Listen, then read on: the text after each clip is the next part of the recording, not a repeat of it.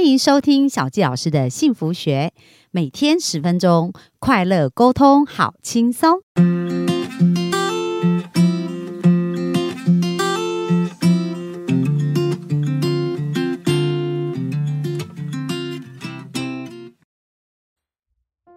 欢迎收听小纪老师的幸福学，很开心又在空中跟大家见面。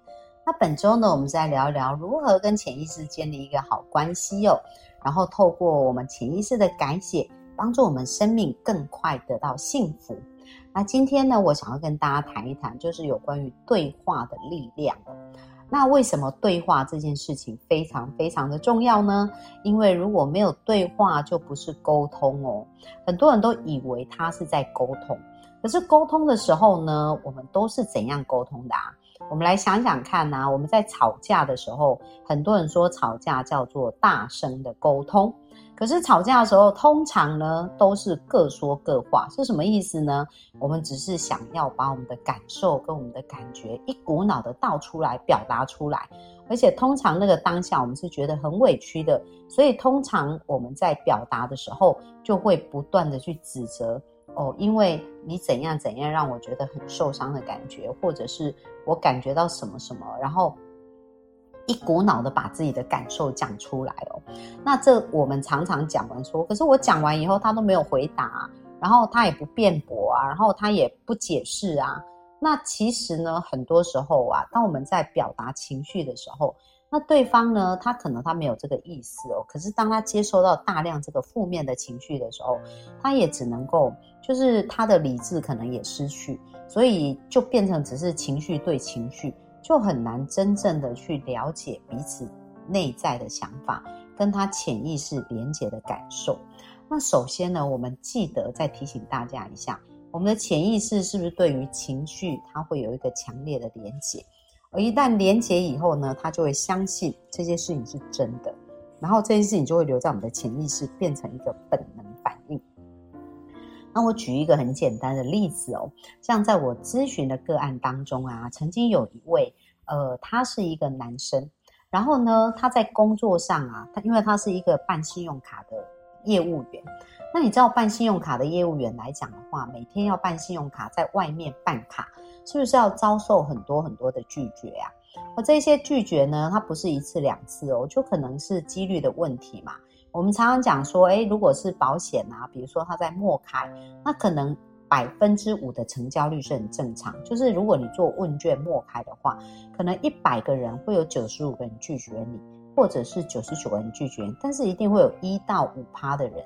是可以接受的，所以那也是一个几率嘛。那可能就是说，我们失败的几率够多，即使我们成功的几率就会更高啊。因为如果已经有五十个或七十个或八十个拒绝，那可能成功几率就会越来越靠近了嘛。可是呢，很多人是没有办法忍受前面这样子一个拒绝哦。那我协作这个个案，就是他非常害怕被拒绝这件事情。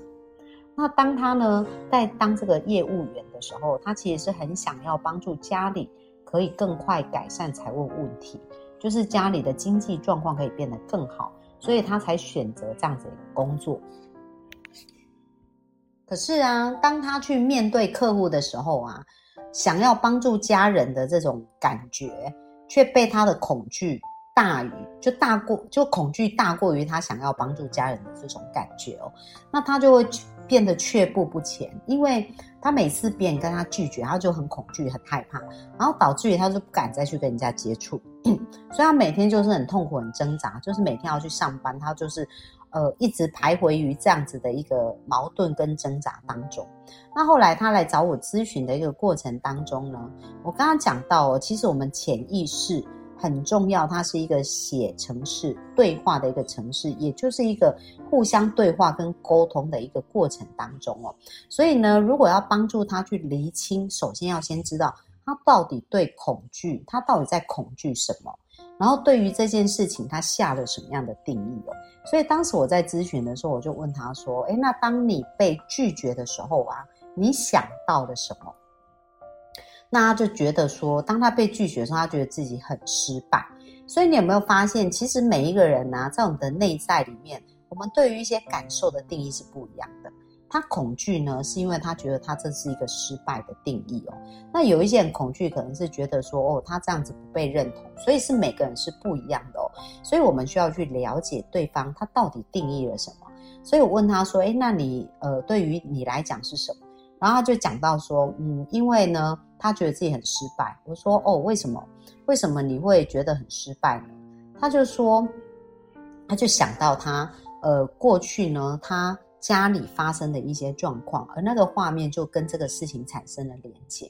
而这个画面是什么呢？他就提到说，因为他的父亲呢，在他中学的时候，念国中的时候做生意失败，然后做生意失败以后，他就只好回到家里，然后找工作也不是很顺利。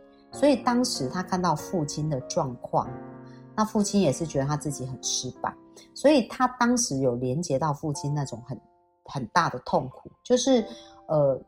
觉得不能够突破人生，然后很想要改变又改变不了，然后呢就觉得自己很失败这样子，所以大家可想而知哦，他对于失败这两个字的定义跟感受是非常的强烈，负面的情绪，因为他很爱父亲，很想支持父亲，可是看到父亲经历这一些，他没有办法帮助他改变嘛。然后又觉得，呃，这是一个很失败的一个经验，所以他就产生了对于失败产生一个这样的负面的连结哦。那当你可以想象哦，如果一个人经常感受到自己是失败，请问他会有能量，他会愿意去做吗？所以呢，在这个过程当中，我要协助他在脑神经里面对于失败这件事情重新定义，因为如果他没有重新定义，一直连接的是他父亲那个很痛苦，然后呢，觉得自己很没有能力。然后觉得自己很无能为力的这个画面，他就是会一直处在这样的状态跟这样的情绪。所以呢，我在协助他过程当中，我就去问他，那呃，这个时候就是我们之前有谈到哦，在我们脑神经产生链接的那一刹那，我们并不会很客观或很理智的去看很多的事情。而我们只会单纯的定义他，所以当他在国中看到父亲的这一个状态的时候，他就看到了这一面，就是有关于失败，就等于很落魄、很悲惨，然后就找不到好工作，就赚不到钱哦。所以这是他产生的一个连结。可是是不是所有的人失败都是这样子呢？来，我问一下大家。来，大家看一下，像贾伯斯啊，他发明 iPhone，对不对？那 iPhone 手机在从他开始有这个想法到真的做出来，请问他是一次完成的吗？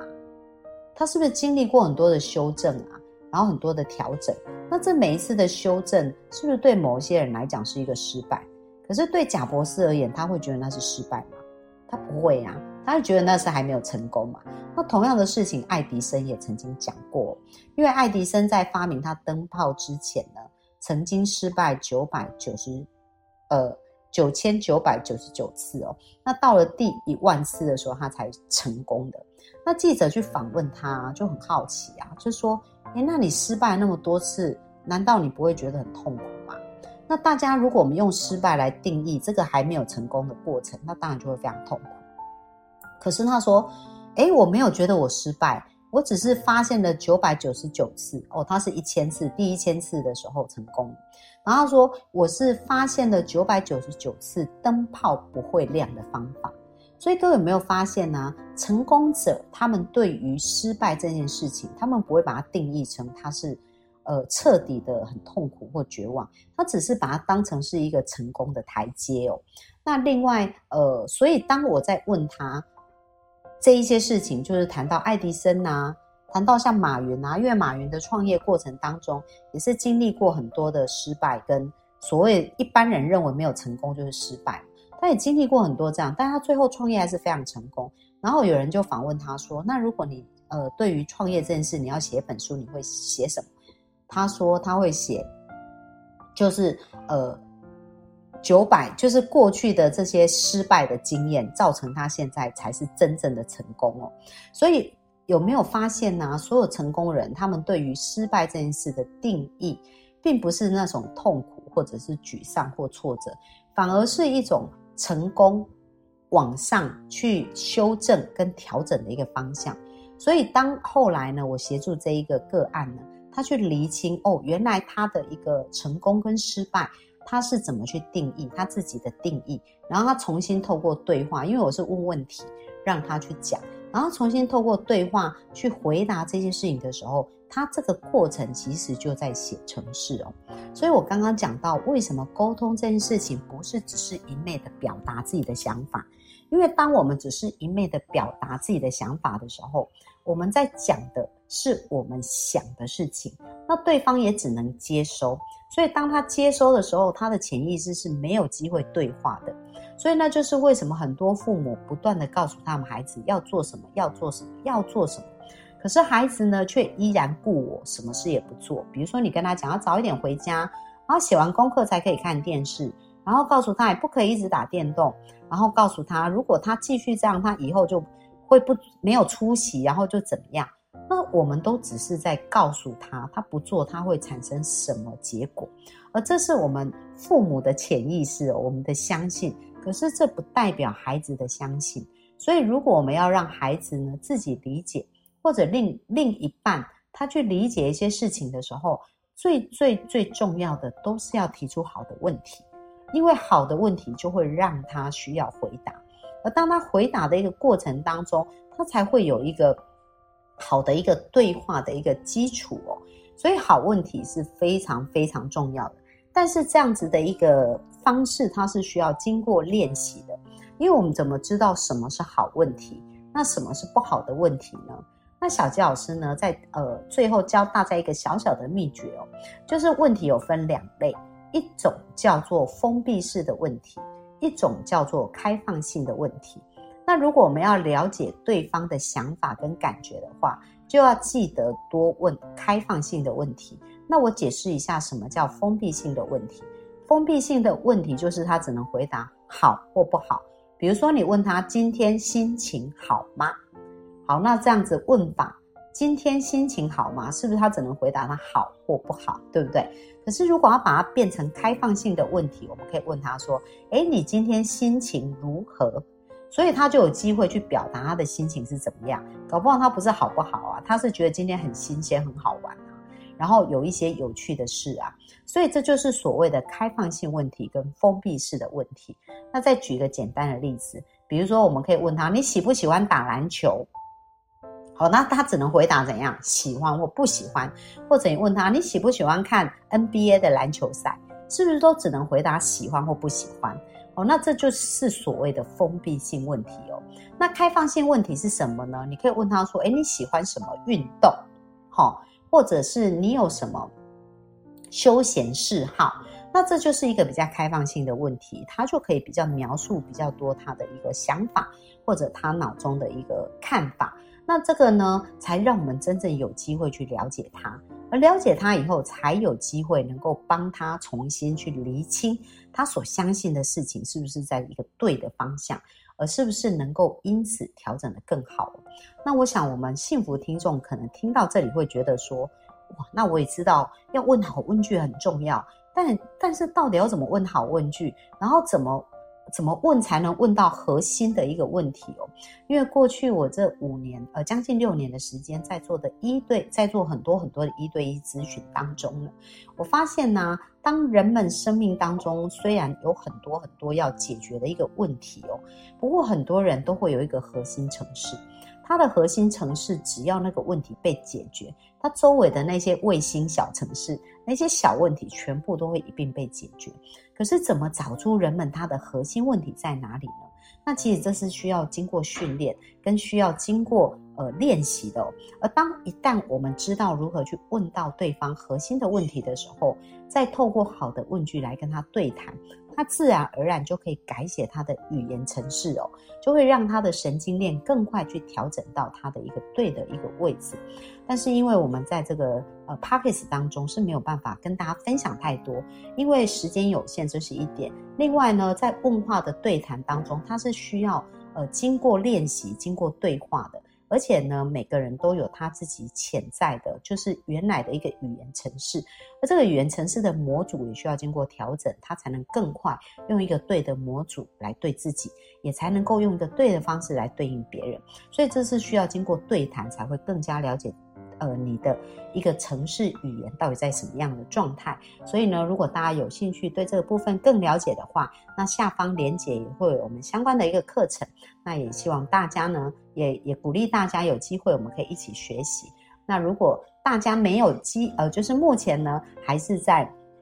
想要自己去调整的话，那就可以多练习一下刚刚我们讲的封闭性问题跟开放性问题，多用开放性的问题去了解彼此，了解周围的人哦。那这是今天给大家的分享，谢谢大家，拜拜。